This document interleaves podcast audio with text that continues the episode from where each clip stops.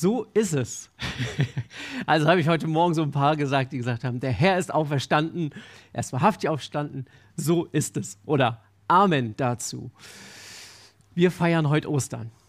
Und ich habe eine, es gibt heute ein bisschen theologischen Text zur Predigt, ähm, aber voll die Grundlage für das, was wir heute feiern. Es geht um die Auferstehung. Und wer eine Bibel erwischt hat unten, der kann gerne mitlesen. Ich möchte gleich starten, indem ich diesen Text lese, den Paulus mal den Korinthern schreibt. Ähm, aus dem ersten Korintherbrief, Kapitel 15. Und wenn ihr die äh, Bibel unten mitgenommen habt, ich lese das nach der Übersetzung, ähm, neue Genfer Übersetzung, die kriegt man da unten immer zum Mitnehmen. Manche liegen übrigens auch noch auf den an den Seiten. Heute lohnt es sich zwischendurch mal in die Bibel zu schauen, mal mitzulesen, denn es gibt einfach einige Knallertexte, äh, die man sich echt nochmal angucken kann. 1. Korinther Kapitel, 14, äh, Kapitel 15 und ähm, ich lese erstmal die ersten elf Verse. Geschwister, ich möchte euch an das Evangelium erinnern, das ich euch verkündigt habe. Ihr habt diese Botschaft angenommen, sie ist die Grundlage eures Lebens geworden. Und durch sie werdet ihr gerettet. Vorausgesetzt, ihr lasst euch in keinem Punkt von dem abbringen, was ich euch verkündigt habe. Andernfalls wärt ihr vergeblich zum Glauben gekommen. Zu dieser Botschaft, die ich so euch weitergegeben habe, wie ich sie selbst empfing, gehören folgende entscheidende Punkte. Christus ist in Übereinstimmung mit den Aussagen der Schrift für unsere Sünden gestorben. Er wurde begraben und drei Tage danach hat Gott ihn von den Toten auferweckt. Auch das in Übereinstimmung mit der Schrift. Als der Auferstandene hat er sich zunächst Petrus gezeigt und dann dem ganzen Kreis der Zwölf. Später zeigte er sich mehr als 500 von seinen Nachfolgern auf einmal. Einige sind inzwischen gestorben aber die meisten leben noch. Danach zeigte er sich Jakobus und dann allen Aposteln. Als letzten von allen hat er sich auch mir gezeigt. Ich war einer, für den es keine Hoffnung mehr gibt, so wenig wie für eine Fehlgeburt. Ja, ich bin der unwürdigste von allen Aposteln. Eigentlich verdiene ich es überhaupt nicht, ein Apostel zu sein, denn ich habe die Gemeinde Gottes verfolgt. Dass ich trotzdem ein Apostel geworden bin, verdanke ich ausschließlich der Gnade Gottes. Und dass Gott mir seine Gnade erwiesen hat, ist nicht vergeblich gewesen. Keiner von allen anderen Aposteln hat so viel gearbeitet wie ich. Aber wie ich schon sagte, nicht mir verdanke ich das Erreichte, sondern der Gnade Gottes, die mit mir war. Im Übrigen ist die Botschaft, die wir verkünden, ob nun ich oder die anderen Apostel, immer dieselbe. Und diese Botschaft ist es auch, die ihr im Glauben angenommen habt. Der Paulus, der beginnt hier mit einer Erinnerung. Ich erinnere euch an das, was ihr schon gehört habt, was ihr schon so oft gehört habt. Und ich kann mir gut vorstellen, dass du auch heute hier sitzt und nicht das erste Mal Ostern feierst. Also vielleicht ist es so, dass du äh, noch gar nicht so oft in der Kirche warst am Ostersonntag dann umso mehr herzlich willkommen. Dann ist das vielleicht für dich sogar ein Stück weit was Neues. Wenn nicht, dann hast du das einfach schon immer gehört, so immer wieder gehört. So nach dem Motto, alle Jahre wieder, ja, kommt eben nicht nur das Christuskind, sondern alle Jahre wieder feiern wir eben auch Ostern. Und da kann man sich ja so ein bisschen fragen, muss das denn eigentlich sein? Jedes Jahr wieder? Und da finde ich das spannend, dass Paulus den Christen in der FWG Korinth äh, schreibt, ah, vielleicht war es keine FEG, circa 20 Jahre übrigens nach dem ersten Ostern, also noch gar nicht so lange her. Und dann sagt er aber, Geschwister, ich möchte euch an das Evangelium erinnern, das ich euch verkündet habe. Warum brauchen wir diese Erinnerung an Ostern? Immer wieder. Weil wir dadurch gerettet werden. Wenn wir es so festhalten, wie der Paulus das selbst sagt, dass er das auch empfangen hat. Also in einer bestimmten Art und Weise. Festhalten, ohne dem Ganzen äh, etwas abzubrechen. Und übrigens steht hier, wenn äh, ihr daran, also Luther übersetzt das so, wenn ihr daran festhaltet, äh, werdet ihr gerettet. Dieses gerettet werden, das äh, steht dort in einem Indikativ Präsenspassiv. Also sprich, es geht einfach darum, ihr werdet nicht nur in Zukunft irgendwann gerettet. Es ist nicht, ihr werdet irgendwann mal, es ist kein Futur, das ist wichtig. Es wird nicht irgendwann in der Zukunft äh, passieren, sondern ihr werdet errettet, das bezieht sich auf das Hier und Jetzt, auf das Heute. Wird gleich nochmal äh, wichtig, ähm, dass das etwas ist, was heute geschieht. Glaube ist keine einmalige Sache, offensichtlich. Von wegen einmal triffst du diese Entscheidung und dann ist die Sache geklärt und dann ist es einfach so, bist du entweder Christ oder bist es nicht. An Jesus zu glauben ist offensichtlich etwas, was ja immer wieder in Erinnerung gerufen werden muss und immer wieder auch in meinem Leben Ausdruck finden muss. Also wir müssen dort, ja, wie gesagt, in einer bestimmten Art und Weise festhalten, uns nicht abbringen lassen. Es soll das gesamte Leben prägen. Ja, das Hauptanliegen von dem ganzen Kapitel 15 ähm, im 1. Korinther ist ja die Auferstehung von Jesus Christus. Ostersonntag. Warum ist das so wichtig? Paulus sagt ähm, ein, zwei Verse weiter, Vers 14, wenn Christus nicht auferstanden ist, ist es sinnlos, dass wir das Evangelium verkünden und sinnlos, dass ihr daran glaubt. Wenn Christus nicht auferstanden ist, ist es sinnlos, dass wir heute Morgen hier sind und meinen Ostersonntag feiern zu können. An der Frage der Auferstehung entscheidet sich wirklich alles. Also, gut, dass du heute hier bist. Darum geht's. Das Problem in Korinth, vielleicht kurz noch so zu dem Hintergrund, war also Korinth eine der, der großen äh, Handels- und Hafenstädte im, in Griechenland gewesen und die waren sehr geprägt von natürlich dem griechisch-philosophischen Denken der damaligen Zeit. Und dort hatte man durchaus seine Probleme damit, sich vorzustellen, wie das denn ist, dass Leichname auf einmal, also dass Gräber sich öffnen und Leichname auf einmal da wieder herauskommen, wieder leben. Das war dem griechischen Denken eher widerwärtig. Nicht nur, weil es einfach verstandesmäßig unerklärbar ist, so, ähm, sondern auch, weil dem Körper einfach dadurch eine Aufmerksamkeit gegeben wurde, die für die Griechen, äh, für die Philosophen einfach nicht passte. Ja, für sie war die Seele vielleicht unsterblich, ähm, aber der Körper, der war einfach auch nicht wichtig. Und schlussendlich habe ich auch gedacht, klar, wenn man so intellektuell an diese Auferstehungsgeschichte rangeht, dann kommt man halt echt ziemlich schnell an seine Grenzen. Und das ist bis heute ja so.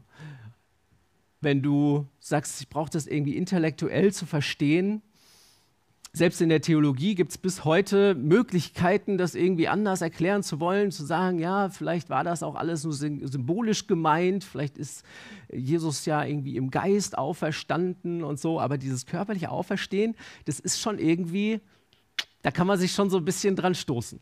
Das ist gar nicht so einfach. Das lässt sich einfach mit dem Verstand nicht verstehen. Und Paulus, der sagt, das ist das Zentrum, und er ähm, packt das nochmal ganz kompakt zusammen in diese drei Punkte.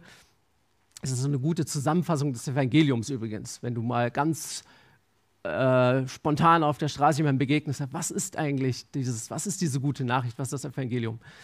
Das ist so ganz kompakt zusammen nochmal. Jesus ist gestorben.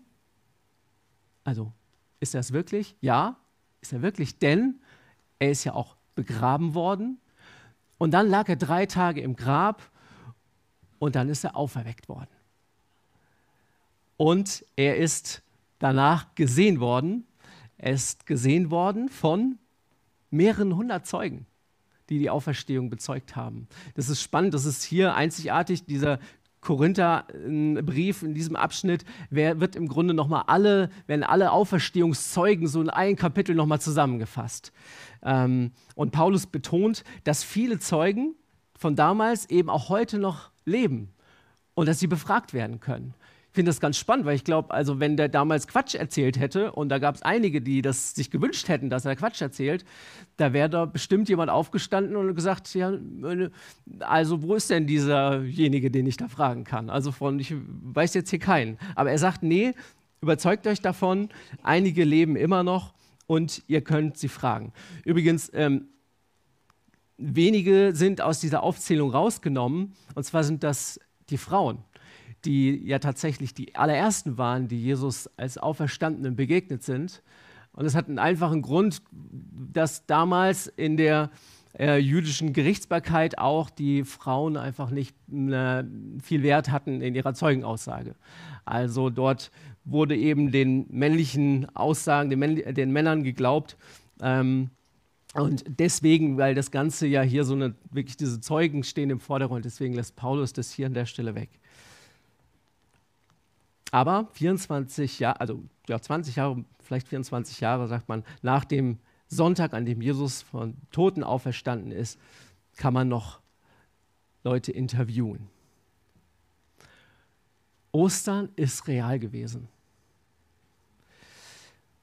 Das alles ist wirklich passiert. So wie die Aussage über die Grablegung von Jesus, das bestätigt, dass Jesus wirklich gestorben ist so bestätigt diese, bestätigen diese Auferstehungszeugen, dass Jesus wirklich auferstanden ist. Ja, er ist wahrhaftig auferstanden. Es geht nicht in unseren Kopf. es geht nicht rein. Aber so ist es.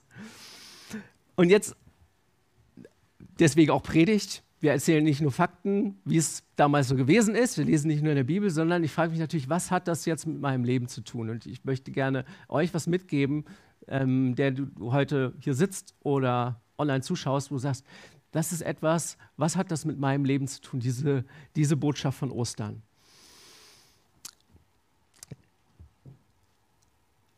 Das Erste, und das wünsche ich mir, das wünsche ich mir auch immer für so einen Gottesdienst. Weil Jesus lebt, kannst du ihm heute begegnen. Vielleicht passiert das bei dir nicht so wie bei Paulus damals. Ähm, äh, da in der Apostelgeschichte das nachliest, also wie Paulus Jesus begegnet ist, da fällt er tatsächlich irgendwie fast vom Pferd. Ja? Also er wird da wirklich von so, einem, von so einem hellen Licht überrascht. Er weiß gar nichts von Jesus. Er, Im Gegenteil, es schreibt da hier, er ist, verfolgt die christliche Gemeinde, aber er wird von Jesus einfach überführt. Jesus begegnet ihm ähm, in seiner großen Herrlichkeit. Er sagt, es ist so ein Licht heller als die Sonne. Vielleicht ist es nicht das, was du erlebst, aber Jesus möchte dir begegnen. Und ich wünsche mir, dass ich bete darum, dass Jesus dir begegnet. So klar und so persönlich. Und ich bin übrigens davon überzeugt, dass das gilt, für dich gilt, wenn du das möchtest, was äh, in Jeremia steht. Ihr werdet mich suchen und finden. Denn wenn ihr mich von ganzem Herzen suchen werdet, so will ich mich von euch finden lassen.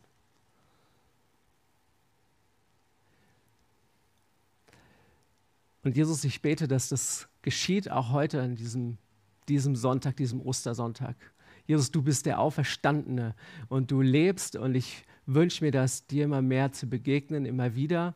Und ich bete besonders für diejenigen, die ja, das so noch nie erfahren haben, in dieser Klarheit, in dieser Herrlichkeit, wirklich ja, erfahren haben, dass du der Auferstandene bist. Ich bete, dass du das tust, dass du dich offenbarst, Jesus. Das ist was, was wir nicht machen können. Ich bete, dass ja, jetzt du Herzen öffnest und du begegnen kannst. Amen. Also das Erste ist, du kannst Jesus begegnen. Du kannst Jesus begegnen, weil er lebendig ist. Und das Zweite ist, das ist äh, eine neue Kategorie, die entsteht seit Ostersonntag. Die Auferstehung schafft nämlich ein neues Leben. Ostersonntag zeigt, es gibt ein neues, es gibt ein ewiges Leben. Was ist das? Was ist dieses ewige Leben? Grundlegend wichtig dafür ist, äh, glaube ich, eine Sache zu ähm, verstehen, was eben Auferstehung bedeutet. Und mir hat mal ein Bild sehr geholfen, was ich euch gerne weitergeben möchte. Vielleicht ist es auch etwas, was du mitnehmen kannst.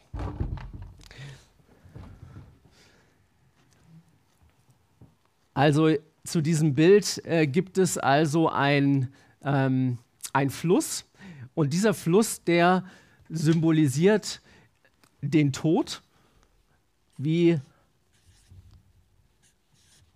wie in vielen ja, Mythen auch und so, also diese Vorstellung vom, vom Fluss, der den Tod symbolisiert. Und es ist so, dass jeder Mensch dort einmal hinein muss, in diesen Fluss. Und da habe ich einen mitgebracht.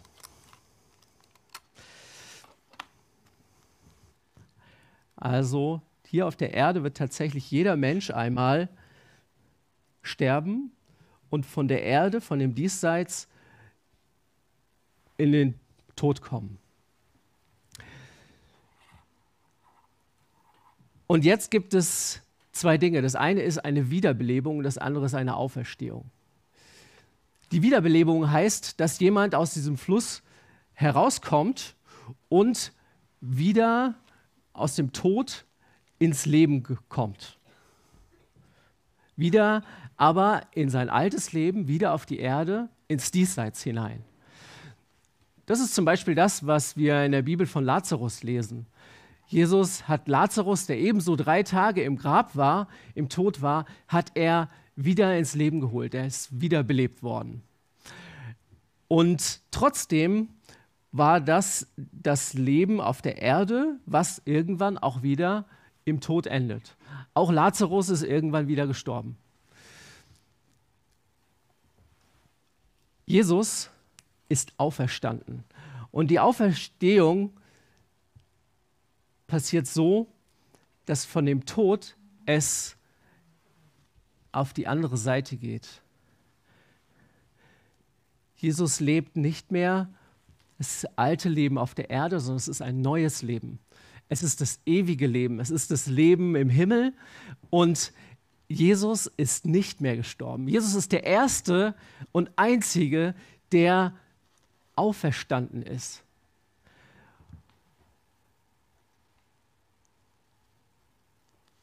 Und das ist wichtig, glaube ich, dass wir diesen, diesen Unterschied verstehen. Ich habe das früher mal gedacht, na, wieso Auferstehung?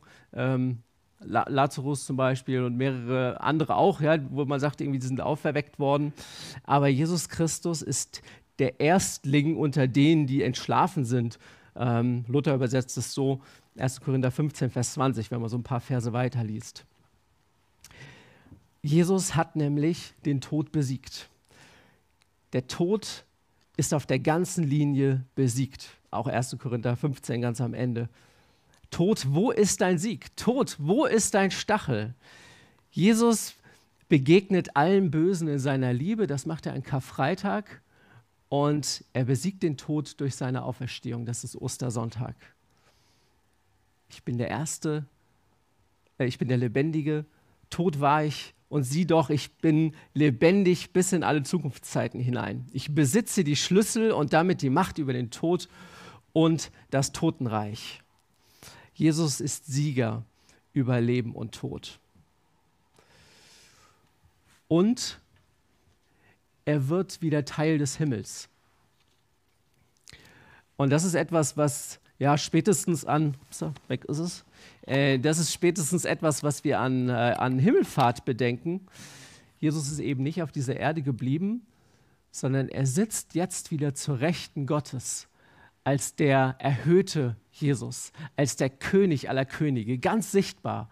Er ist nicht mehr Teil dieser Erde, sondern er ist Teil des Himmels und er ist der jetzt sichtbar, der wirklich die Macht hat, dem alles zu Füßen gelegt ist. Das ist Jesus Christus. Christus ist, bedeutet der Gesalbte. Es ist der König. Das ist der Jesus, mit dem wir heute zu tun haben der Jesus, der wirklich lebt. Und übrigens hat gerade erzählt Paulus Jesus so gesehen. Die Jünger und im Grunde alle, die in dieser Zwischenzeit zwischen Auferstehung und Himmelfahrt Jesus begegnet sind, die haben ihn noch ein Stück weit als, ja, als irdischen Jesus kennengelernt. Schon mit einem geistlichen Leib, aber als irdischen. Und Paulus hat ihn gesehen als dieser erhöhte, ja, dieser krasse Lichtglanz, dieses, dieses faszinierende, die Herrlichkeit hat ihn da umstrahlt. Jesus, der verherrlichte König. Und jetzt sagt Jesus, er schenkt uns das ewige Leben. Jesus sagt, ich bin die Auferstehung und ich bin das Leben. Wer an mich glaubt, der wird nicht verloren gehen, sondern der wird das ewige Leben haben. Jesus ist also der Erste, der auferstanden ist. Und wenn wir an ihn glauben, dann werden wir ebenso auferstehen. Ist das nicht der Knaller? 1. Korinther 15, Vers 20 nochmal, er ist der Erste, den Gott auferweckt hat. Und seine Auferstehung gibt uns die Gewähr, dass auch die, die im Glauben an ihn gestorben sind, auferstehen werden. Ebenso mit einem neuen Körper das ist äh, spannend und das ist irgendwie, man, das können wir uns auch wiederum im, im, Kopf nicht so richtig verstehen. Der Paulus führt das eben so aus, also wie gesagt, 1. Korinther 15 ist spannend mal zu lesen. Da versucht er das irgendwie so ein bisschen zu erklären, wie das dann wohl aussieht. Es wird ein geistlicher Leib sein, also kein fleischlicher Leib, Es ist einfach ein Körper, der zum Himmel passt.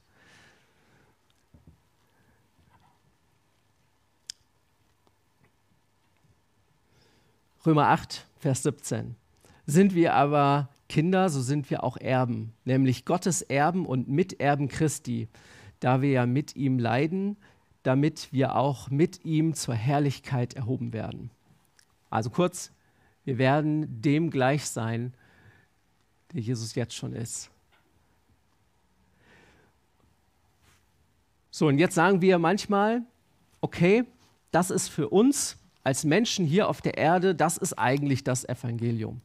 Das ist die gute Nachricht. Irgendwann in Ewigkeit, also dann, wenn wir hier gestorben sind, dann werden wir irgendwann mit Jesus zusammen im Himmel leben. Und dann glauben wir, das ist irgendwie das, was irgendwann in Zukunft kommt. Und mit dem Leben hier und heute auf dieser Erde hat es ja trotzdem noch nicht so viel zu tun, oder? Und dann haben wir vorhin gesungen, ich danke dir, Jesus, für das, was du mir gibst, ein Leben für die Ewigkeit, weil du in mir lebst, weil du in mir lebst. Jetzt schon. Und das ist ein Geheimnis. Das ewige Leben, das beginnt eben schon jetzt, das beginnt schon heute. Das ist etwas, wo Gott dir Offenbarung drüber schenken muss. Das ist etwas, glaube ich, was wir einfach nicht verstehen können. Das ist dieses Geheimnis, dass wir als Christen berufen sind und befähigt sind, in Christus zu sein, in Christus zu wandeln, zu leben. Nicht in dem Menschen Jesus, sondern in Christus, in dem verherrlichten König, der im Himmel ist. Als Christ bist du nicht einfach nur ein Jesus-Nachfolger. Nicht einfach so wie die Jünger damals, die einem jüdischen Rabbi gefolgt sind. Das sind wir nicht mehr. Wir sind in Christus und Christus ist in uns. Das ist dieses, dieses Geheimnis. Und dadurch passiert etwas, und das ist erst seit Ostersonntag möglich. Durch Christus lebt ein Stück weit Christus in uns, hier auf dieser Erde. Ich habe früher häufig so gesagt, ja, Jesus lebt in mir. Und ich sage das heute auch immer, immer noch mal so, ja, Jesus lebt in mir. Und ich möchte mich gern umgewöhnen, habe ich gedacht. Ich möchte viel mehr sagen, Christus lebt in mir. In der Bibel steht das ja nicht, Jesus in mir, sondern immer ist es Christus in mir. Darum bin ich ja Christ, weil Christus in mir lebt. Der erhöhte Christus durch den Heiligen Geist. Und das ist ein Geheimnis. Das ist dieses neue, das ewige Leben, was eben schon heute, was schon jetzt beginnt. Wenn du dein altes Leben beendest. In Kolosser 2 steht, zusammen mit ihm seid ihr ins Grab hinabgestiegen, als ihr in der Taufe untergetaucht wurdet. Gemeinsam mit ihm seid ihr auch wieder zu einem neuen Leben auferweckt worden. Das geschah durch das Vertrauen auf die wirksame Kraft Gottes, die ja auch Jesus selbst von den Toten auferweckt hat. Dieselbe Kraft, die Jesus von den Toten auferweckt hat, die schafft Christus in uns. Und die Taufe ist ein Symbol dafür, dass das geschieht. Die Taufe ist im Grunde nichts anderes als das, was wir hier im physischen Erleben nachvollzogen. Deswegen auch wieder das Wasser. In der Taufe gehe ich bewusst mein altes Leben, gebe ich mein altes Leben in den Tod. Deswegen taufen wir auch, indem wir Menschen ganz untertauchen unter Wasser. Es ist wie ein Begräbnis. Jemand ist gestorben, mit Christus gestorben und mit Christus auferstanden zu einem neuen Leben. Da ist was Neues. Da ist Christus in jemanden. Du kannst es mal nachlesen, wenn du möchtest, ähm, in Römer 6. Da redet Paulus über die Bedeutung der Taufe und dann formuliert er es genau alles nochmal ausführlich, also wie das funktioniert, also wie das ist, dieses mit Christus gestorben, mit Christus auferstanden. Und das Ergebnis ist, 2. Korinther 5, Vers 17, darum ist jemand in Christus, so ist er, so ist er eine neue Kreatur. Das Alte ist vergangen, siehe Neues ist geworden. Mich begeistert das. ich weiß nicht, wie es dir geht, aber das ist vielleicht auch etwas, was so, ja, es geht halt nicht in unseren Kopf rein. Aber wir sind neu, sind in Christus. Ich habe noch zwei großartige Stellen, die, die muss ich euch einfach noch vorlesen. Äh, und wie gesagt, ihr habt die Bibel, wenn ihr die Bibel wollt, äh, könnt, ihr, ähm, könnt ihr da mal ähm, mit reinschauen. Das eine ist Epheser 2 ab Vers 4. Und hör das einfach mal und lass Gottes Wort zu dir sprechen. Doch Gottes Erbarmen ist unbegreiflich groß. Wir waren aufgrund unserer Verfehlungen tot aber er hat uns so sehr geliebt, dass er uns zusammen mit Christus lebendig gemacht hat. Ja, es ist nichts als Gnade, dass ihr gerettet seid. Zusammen mit Jesus Christus hat er uns vom Tod auferweckt und zusammen mit ihm hat er uns schon jetzt einen Platz in der himmlischen Welt gegeben. Schon jetzt weil wir mit Jesus Christus verbunden sind. Bis in alle Ewigkeit will er damit zeigen, wie überwältigend groß seine Gnade ist, seine Güte, die er uns durch Jesus Christus erwiesen hat. Das will er zeigen, das will er zeigen durch uns. Also auch anderen Menschen hier in Augsburg, Menschen, denen du begegnest, jetzt, hier und heute, will er zeigen, wie groß seine Güte ist. Noch einmal, Vers 8. Durch Gottes Gnade seid ihr gerettet, und zwar aufgrund des Glaubens. Ihr verdankt eure Rettung also nicht euch selbst, nein, sie ist Gottes Geschenk. Sie gründet sich nicht auf menschliche Leistungen, so dass niemand vor Gott mit irgendetwas groß tun kann. Denn was wir sind, ist Gottes Werk. Er hat uns durch Jesus Christus dazu geschaffen, das zu tun, was gut und richtig ist. Gott hat alles, was wir tun sollen, vorbereitet und an uns ist es nun, das Vorbereitete auszuführen. Finde ich auch spannend. Es ist kein anstrengendes Christsein, was Paulus hier beschreibt. Er sagt, Gott hat die guten Taten, die wir tun können, die hat er sogar schon in uns vorbereitet. Die hat er für uns vorbereitet, so dass wir sie einfach ausführen können. Und es ist nicht etwas, wo wir uns anstrengen müssen, wo wir das, das rauspressen müssen als Christen. Weil es Christus ist in uns, der das tut. So, noch, noch eine Stelle, Kolosser 3, man kann da auch viele Verse lesen, ich lese mal nur ab Vers 1. Da ihr nun also zusammen mit Christus zu einem ganz neuen Leben auferweckt worden seid. zu einem ganz neuen Leben auferweckt worden seid. Wenn du die, diese Entscheidung getroffen hast, wenn du Jesus mal eingeladen hast in dein Leben, glaubst du das? Weil ihr zusammen mit Christus zu einem ganz neuen Leben auferweckt worden seid, sollt ihr euch ganz auf die himmlische Welt ausrichten, in der Christus auf dem Ehrenplatz an Gottes rechter Seite sitzt. Richtet eure Gedanken auf das, was im Himmel ist und nicht auf das, was zur irdischen Welt gehört. Denn ihr seid dieser Welt gegenüber gestorben und euer neues Leben ist ein Leben mit Christus in der Gegenwart Gottes. Das ist wirklich Evangelium. Wusstest du das? Hat dir das heute so bewusst, heute Morgen, dass du Ostersonntag feierst und dass das ewige Leben heute schon beginnt? Dass es heute für dich schon begonnen hat? Das Auferstehungsleben von Jesus Christus, das ist in dir. Das heißt, du lebst ein Stück weit eben nicht mehr im Diesseits, sondern du lebst sogar schon ein Stück weit im Himmel. Ja, ich bin noch in dieser Welt, aber ich gehöre nicht mehr zu dieser Welt. Und das ist neu. Das ist neu seit Ostersonntag, kann man sagen. Seitdem Jesus den Tod überwunden hat.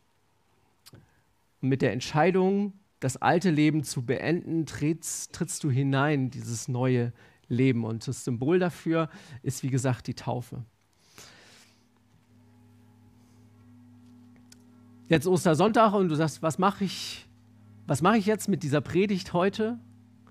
Ich wünsche mir, dass es dich noch ein bisschen begleitet. Vielleicht dieses Bild und dass Gott dir das etwas mehr offenbart. Ich wünsche mir das für mich auf jeden Fall immer mehr. Und jetzt ist die Frage, was mache ich damit? Natürlich auch damit verbunden, wo du gerade stehst. Wenn du noch kein Christ bist, dann brauchst du einfach diese Entscheidung. Und das ist eine Entscheidung, die du dir tatsächlich gut überlegen solltest, weil du ja dann nicht mehr selbst lebst, sondern Christus in dir. So sagt es Paulus mal, du hast es vorhin schon gesagt, Danny, also Galater 2, Vers 20, kann man sich gut merken, ich lebe, aber nicht ich, sondern Christus lebt in mir. Also das heißt auch, ich habe den Thron meines Lebens, den habe ich jemand anderen gegeben. Da sitzt jemand anders drauf der Chefsessel. Wenn du diese Entscheidung treffen möchtest, vielleicht das allererste Mal, Ostersonntag ist ein perfekter Tag dafür, dann kannst du das auch heute tun. Dann komm sehr gerne nach dem Gottesdienst auf uns zu ähm, und lass uns das einfach Jesus sagen. Lass uns ihm den Chefsessel geben, deinem Leben und lass das alte Leben rauswerfen. Vielleicht hast du das auch schon gemacht. Du sagst, ich bin eigentlich schon so lange Christ und ähm, du hast aber vielleicht noch gar nicht das so erlebt und noch gar nicht so verstanden, was, wie das ist, dass Christus in dir lebendig ist. Vielleicht liegt es auch daran, dass du manches Alte, was in deinem Leben ist, einfach noch nicht rausgeworfen hat, hast. Und dann musst du auch diese Entscheidung treffen. Vielleicht ist es dran, Jesus den Thron deines Lebens neu zu übergeben. Mach deinem alten Leben den Prozess. Lass dich ruhig taufen. Am 16. Juli haben wir eine große Taufe geplant am Autobahnsee. Das ist eine gute Möglichkeit, das dort zu feiern. Ähm, oder sonst auch zu jeder Zeit. Du kannst gerne auf Michael Bitzer oder mich zukommen. Äh, Michael, wir freuen uns, ne? Das äh, ist immer ein Fest und wir haben hier unten ein Taufbecken. Da haben wir heute Osterfrühstück drüber gegessen. Also auch hier ist das möglich. Oder wir haben auch schon Taufen in Badewannen gemacht. Das äh, kann jederzeit sein. Begrab dein Ego, begrab dein altes Leben und werd unter neuen Vorzeichen neu geboren. Mit Jesus begraben und mit Jesus auferstanden zu neuem Leben wenn du sagst, das ist alles für mich klar, vielen Dank für die Erinnerung und ich habe das so klar, dann gratuliere ich dir und dann ermutige ich dich einfach, leb das. Leb das, was du bist. Und das können wir auch immer wieder nur uns in Erinnerung rufen und immer wieder sagen, dass das, was Paulus sagt, meint mit festhalten. Haltet an dem fest und tut dem keinen Abbruch, an diesem Evangelium. Du bist gerettet, sagte er, vorausgesetzt, du lässt dich äh, in keinem Punkt davon abbringen. Und das ist gar nicht so einfach. Das ist gar nicht so einfach hier auf dieser Erde, wo wir in dieser Zwischenzeit irgendwie leben, der Wahrheit Gottes immer wieder Vertrauen zu schenken. Das ist aber Glauben, das ist Vertrauen. Das ist Vertrauen in das, was Gott für eine Wahrheit in dein Leben reinspricht, was er über dich sagt, wer du in Christus wirklich bist. Und da gibt es so viele Stellen in der Bibel, ähm, wenn du das mal aufmerksam liest, anfängst die Bibel zu lesen und immer wieder liest, was, wie es da heißt, wer du in Christus bist. Ähm, ich habe heute noch mal einige ähm, Blätter mitgebracht, die lege ich nachher hier vorne hin. Ähm, könnt ihr gerne eins mitnehmen. Wer du in Christus bist, ist so wichtig, die Identität, die neue Identität zu kennen, wenn du mit Jesus unterwegs bist. Und sind ganz einige Stellen einfach zusammengeschrieben was das, da, was das bedeutet. Zum Beispiel, dass du gerecht bist. Du bist gerecht gesprochen und das sagt ja Paulus auch, weil, weil Christus für deine Sünden gestorben ist. Und keiner kann dich mehr anklagen. Ich finde das so wichtig. Paulus sagt, haltet euch für Menschen, die der Sünde gestorben sind sogar. Haltet euch für Menschen, die der Sünde gestorben sind. Die Sünde hat keine Macht mehr in deinem Leben. Du bist kein Sklave der Sünde mehr. Du musst nicht mehr sündigen. Steiler Satz. Aber es ist so. Du bist kein Sklave der Sünde mehr. Das ist deutlich, das ist eindeutig. Ich sage nicht, dass, dass wir nicht zwischendurch mal stolpern und äh, was tun, was Gott nicht möchte. Aber wir müssen es nicht mehr. Wir sind keine Sklaven der Sünde mehr. Unsere Identität ist nicht mehr Sünder. Wir sind keine Sünder mehr. Wir sind Begnadigte, wir sind Kinder Gottes. Und als Kind Gottes ähm, bist du eben kein Sklave.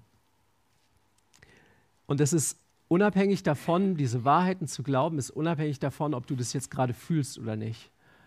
Ich glaube, das ist so die Gefahr, in der wir immer wieder, äh, in die wir immer wieder fallen, auch als Christen, dass wir irgendwie denken, ah, das ist jetzt irgendwie schief gelaufen und ich fühle mich gerade aber ganz anders. Und dann halten wir auf einmal das, wie wir uns fühlen, halten wir für die Wahrheit, anstatt das, was im Wort Gottes steht, als Wahrheit zu nehmen und das zu glauben. Tut Buße und glaubt an das Evangelium, sagt Jesus. Tut Buße heißt umdenken, das Denken verändern. Das verändern, was Jesus, was Gott über dich sagt. Und daraus zu leben und nicht aus dem, was deine Umwelt dir vielleicht sagt, das, was du fühlst, das, was du erlebst. Es ist alles nicht mehr der Maßstab, sondern Gottes Wahrheit ist der Maßstab in deinem Leben. Daran möchte ich euch erinnern. Wenn du schon lange Christ bist, dann weißt du das. Aber das ist jetzt einfach wichtig, das nochmal zu sagen. Ich möchte daran erinnern. Leb danach, äh, fülle dich auch mit dieser Wahrheit. Das ist das mit dem Denken verändern lassen. Weil wir so viel Zeugs haben in dieser Welt, was uns andere Dinge äh, zu hören gibt, äh, zu hören lässt, hören lässt. Also wir, wir, wir haben alles Mögliche, was uns beeinflussen möchte. Und es ist wichtig, dass wir uns mit der Wahrheit füllen lassen. Und das ist eine Entscheidung, die du treffen kannst. Paulus spricht von der Ausrichtung der Gedanken. Ja, also habe ich vorhin gesagt, ihr sollt euch ganz auf die himmlische Welt ausrichten, euer Denken. Richtet eure Gedanken auf das, was im Himmel ist, nicht auf das, was zur irdischen Welt gehört. Und das ist manchmal ein Kampf. Manch, Manche Christen haben das auch. Ich habe es lange Zeit gar nicht verstanden, ehrlich gesagt, dass ich als Christ, sobald ich die Entscheidung getroffen habe, in einem Kampffeld lebe. Und dieser Kampf findet vor allen Dingen in meinen Gedanken statt, in meinem Denken. Und ist aber ein guter Kampf. Ist ein guter Kampf des Glaubens. Ja, ein Geheimnis. Wenn jemand mein Jünger sein will, muss er sich selbst verleugnen, sein Kreuz täglich auf sich nehmen und mir nachfolgen. Halt daran fest, und gib dich immer wieder Gott hin. Nicht mein Wille geschehe, sondern dein Wille geschehe. Öffne dein Herz und lass Gott machen. Als Christ bist du wie Christus auf dieser Erde, weil er in dir lebt.